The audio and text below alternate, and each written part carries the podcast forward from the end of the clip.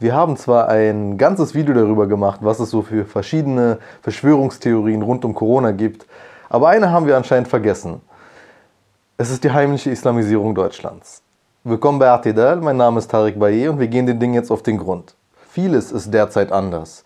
Wir verzichten auf viele Freiheiten, wir haben nicht alles in den Regalen, was wir brauchen, Stichwort Klopapier. Und plötzlich gibt es in einigen Städten und Orten in Deutschland einen lauten Gebetsruf von den Moscheen. Für viele ist das ein Grund zur Freude oder zumindest halt ein interessanter Anlass. Für einige aber ist das anscheinend eine Schreckensbotschaft.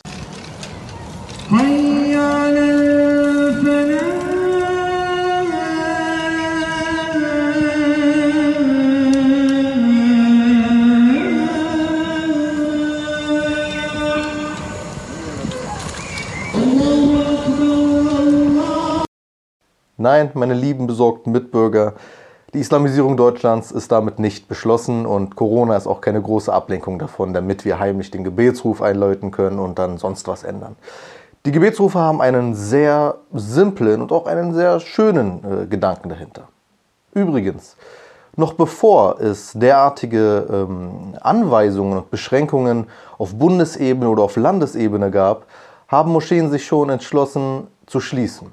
Warum? Weil sie natürlich wussten, dass wenn viele Menschen zusammenkommen, eine Ansteckung größer ist. Sie waren sich also von Anfang an auch ihrer Verantwortung bewusst und haben allen voran, äh, vor allen anderen Religionsgemeinschaften, was im Übrigen jetzt nicht als Wettbewerbsargument äh, zu, äh, zu betrachten ist, sondern schlichtweg nur als Info, haben die Muslime schon gesagt, okay, schaut mal, wir übernehmen Verantwortung, wir werden aufpassen, wir werden darauf achten, dass Menschen hier jetzt nicht mehr zusammenkommen und wir werden Menschen auffordern, zu Hause zu beten und überhaupt zu Hause zu bleiben. Für Muslime ist es eine sehr interessante Zeit.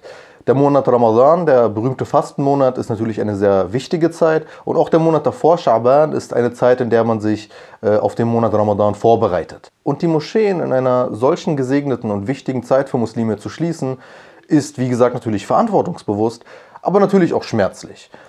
Dementsprechend dachten sich die Moscheen, okay, wie schaffen wir es in dieser sehr beklemmenden Zeit für alle Menschen in diesem Land, auch die Muslime irgendwie bei Laune zu halten? Wie schaffen wir es, ihnen das Gefühl zu geben, es geht weiter?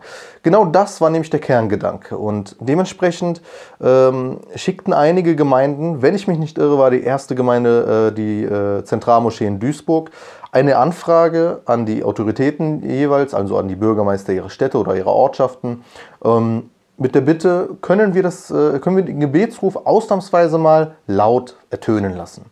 Und viele der Bürgermeister sagten, ja, natürlich, warum nicht? Und aus einer Moscheegemeinde wurden dann mehrere Moscheengemeinden. Der Moscheeverband DITIB beispielsweise äh, unterstützte seine Gemeinden dabei, diese Anfragen zu stellen an die Bürgermeister. Und es geht schlichtweg darum, zu symbolisieren, es geht weiter. Und zwar für alle Menschen. Ich kann grundsätzlich verstehen, dass ähm, einige Menschen diesen Moment etwas befremdlich finden. Äh, vielleicht auch, weil sie nicht verstehen, was dort gerufen wird.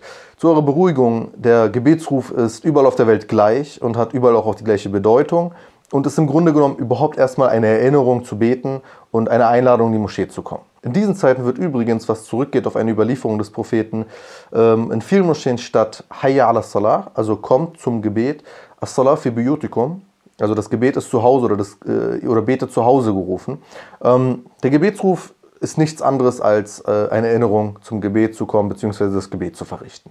Ganz simpel. Nichts, was provozieren soll, nichts, was bedrohen soll, nichts, was irgendwie einen äh, derartig verorteten politischen äh, Beigeschmack hätte oder äh, haben sollte. Auch wenn einige Herrschaften bei der AfD uns weismachen wollen, doch, doch, das ist ganz, ganz gefährlich. Und ja, man könnte sich jetzt vielleicht auch fragen, warte mal, ist das nicht vielleicht ein kleines bisschen unfair, dass die Muslime diesen Sonderstatus bekommen? Ganz simpel, nein, es ist kein Sonderstatus. Warum? Weil es ist zu vergleichen mit den äh, Kirchenleuten, mit den äh, Leuten der Glocken. Ja, man könnte jetzt wieder auch behaupten, okay, das ist ein christliches Land und das ist hier anders und das darf man, Muslime sind äh, Gäste und so weiter. Aber meine Freunde, so funktioniert Verfassungsrecht nicht.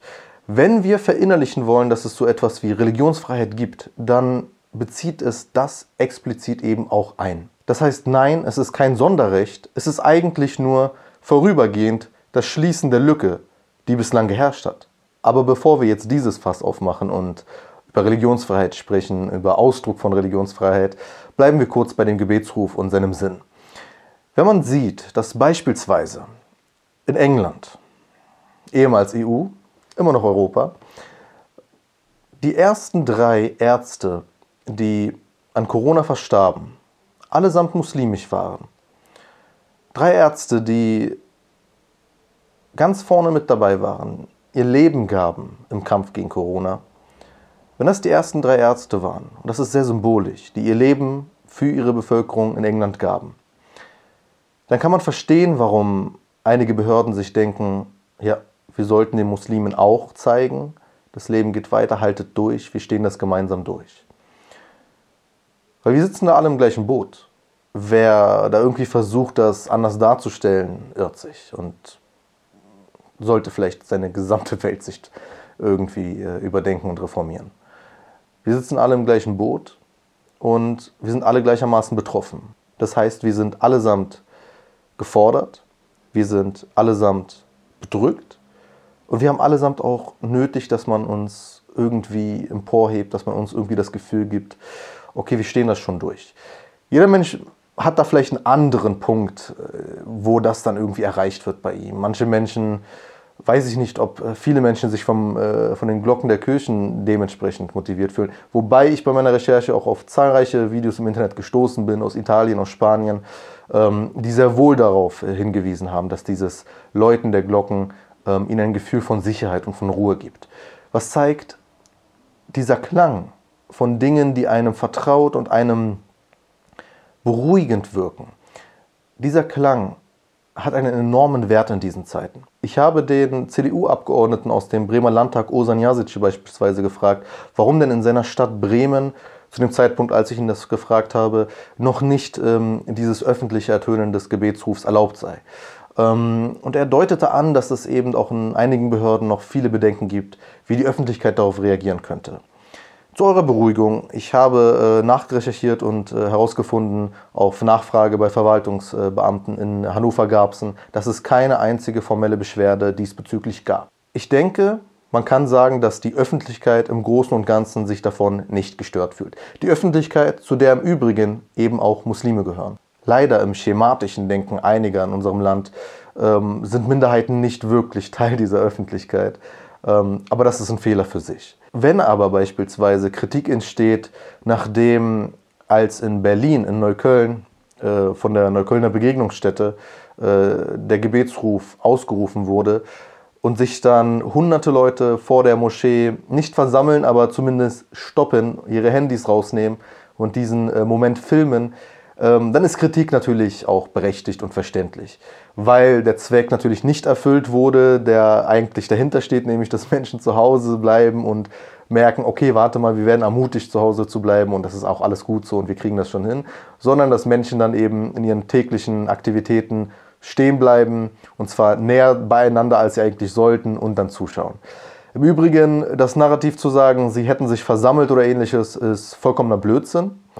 Ähm, weil man nämlich bedenkt, dass die äh, Neuköllner Begegnungsstätte als Moschee in Neukölln wirklich tief in einem Wohngebiet verankert ist äh, und flankiert ist von sehr wichtigen Einkaufsstraßen, da versteht man, warum viele Menschen in dieser Umgebung unterwegs waren und sich natürlich von diesem ungewohnten Moment ähm, regelrecht im Bann gezogen fühlten. Aber, und darauf möchte ich hier auch etwas hinaus, diese Angst vor der Öffentlichkeit und wie die Öffentlichkeit umgehen kann, ähm, ist nicht ganz unberechtigt, weil oft sehr, sehr, sehr feine Nuancen darüber entscheiden können, wie die Öffentlichkeit darüber in Kenntnis gesetzt wird.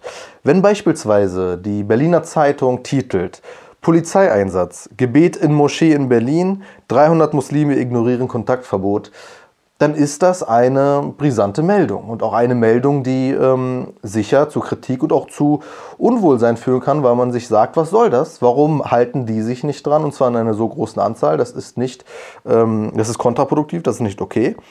Nur ist das völliger Unsinn gewesen. Nämlich zu schreiben, Gebet in Moschee ist schon mal der erste Fehler. Zuallererst, es gab kein Gebet in der Moschee, es gab einen Gebetsruf aus der Moschee. Kein Mensch hat sich unbefugt in dieser Moschee befunden. Die Menschen waren davor, ähm, haben ihre Fotos gemacht, sind vorbeigelaufen, äh, sind stehen geblieben. Das ist ein Fall für sich, aber es war kein Gebet in der Moschee. Erster Fehler. Zweiter Fehler. Zu schreiben, 300 Muslime ignorierten Kontaktverbot. Sehr, sehr, sehr problematisch. Warum? Zuallererst, da zu mutmaßen, dass alle Menschen, die davor standen und daran vorbeigelaufen sind, Muslime sind, wie soll man nun einem Menschen erklären, der in einem Land lebt mit äh, über 20 Millionen Einwohnern mit Migrationshintergrund, dass solche Aussagen, solche pauschalisierenden Aussagen nicht okay sind? Es waren mit Sicherheit nicht nur Muslime, ganz im Gegenteil. Ich habe selbst, und das ist, also das ist jetzt nur ein subjektiver Fall, ich kann selbst bezeugen, ich habe zwei Freundinnen gehabt, die dort vorbeigelaufen sind, stehen geblieben sind. Und die waren die ersten im Übrigen, die mir ein Video von dort geschickt haben. Und die waren beide nicht muslimisch, die hatten beide keinen Migrationshintergrund. Sicher waren sehr viele Muslime dort, keine Frage, aber das ist natürlich eine problematische Aussage. Ähm, berufen tut sich äh, die Berliner Zeitung da auf die Polizei Berlin, die ebenso ähm, fragwürdig gearbeitet hat in ihrer Außenwirkung, nämlich gesagt hat, das Gebet sei dann eben äh, in Absprache mit dem Imam abgebrochen worden. Ist nicht passiert. Es gab kein Gebet, nochmal, es gab kein Gebet und es wurde auch kein Gebet abgebrochen. Der Gebetsruf wurde ähm, äh, gerufen okay, alles Unkenntnis, kann alles passieren, kann alles durchgehen, muss man nicht dramatisieren. Aber das sind natürlich die Resultate, vor, der, vor denen wahrscheinlich einige Politiker und einige äh, Beamte da draußen Angst haben, weil sie sich denken, wenn das erstmal so die Runde macht, dann geht's ab. Und das ist ja natürlich genau das, was die AfD versucht hat äh, und viele Islamhasser an diesen Tagen versucht haben. Lasst euch von diesen Leuten nicht beunruhigen. Ähm, es ist nicht so, dass diese Leute sonst etwas Sinnvolles beizutragen haben. Auch in der Hinsicht haben sie natürlich mal wieder nichts Sinnvolles beizutragen. Und übrigens, diese doch sehr tolle Idee ging von hier aus Deutschland aus und wurde in vielen Ländern nachgemacht. Wenn wir jetzt in Ländern wie Frankreich, den Niederlanden oder Belgien äh, ähnliches sehen, dann können wir jedoch sehr stolz auf uns sein, dass wir diese große Symbolkraft auch exportiert haben. Und darauf lässt sich wirklich mit Stolz blicken. Wenn wir sagen können, nach dieser Krise, die wir hoffentlich gut durchstehen, dass wir solidarisch miteinander waren, dass wir Rücksicht aufeinander genommen haben, dass wir uns näher gekommen sind, dass wir mehr übereinander gelernt haben, wenn wir all das am Ende feststellen können, dann sind wir sehr weit gekommen. Und dann ist das etwas Gutes, was wir aus dieser Krise mitnehmen können. Und das sind doch die Ziele, die wir uns eigentlich setzen sollten. Wir sollten diese Krise nicht erschweren mit irgendwelchen politischen Grabenkämpfen, Ressentiments und all dem, was uns eigentlich nur hindert und lähmt, irgendwie voranzukommen. Dass sie sich darauf jetzt wieder stürzen, liegt vor allem daran, dass sie besessen sind von diesem Gedanken, ein bestimmtes Feindbild zu haben. Muss man nicht ernst nehmen, äh, sollte man ernst nehmen als Gefahr für unsere Gesellschaft, ja, aber als äh, Meinung in einer Debatte da braucht man doch schon ein bisschen mehr Substanz, ein bisschen mehr Offenheit, ein bisschen mehr Fähigkeit, wirklich ins Gespräch zu gehen. Das haben diese Leute nicht. Deshalb steht das alle gut durch, bleibt gesund, genießt das Glockenläuten, genießt den Gebetsruf, genießt diesen, dieses bisschen, was uns noch da ist oder was uns gegeben wird von, es geht weiter, da ist Leben draußen. Genießt es und wenn euch das Video gefallen hat, dann lasst es uns wissen. Ähm, schreibt uns doch in die Kommentare, was verbindet ihr eigentlich mit Moscheen und Kirchen? Wenn ihr zum Beispiel Christen oder Muslime seid, welche Erinnerungen habt ihr an eure äh, Gotteshäuser? Ähm, aber auch wenn ihr jetzt nicht unbedingt einen Bezug dazu habt, habt ihr ähm, äh, Moscheen zum Beispiel mal besucht? Was sind so die Erinnerungen, äh, die ihr damit äh, verbindet? Was sind so Gedanken, die ihr dazu habt? Vielleicht auch Fragen, die ihr habt? Schreibt uns da ein paar schöne Sachen, ein paar interessante Sachen in die Kommentare. Äh, folgt uns auf äh, den sozialen Medien überall. Abonniert den Kanal hier auf YouTube. Ähm, äh, abonniert uns auf Spotify und wenn ihr Medienarbeit wie diese unterstützen wollt, dann findet ihr einen Link dazu äh, in der Videobeschreibung.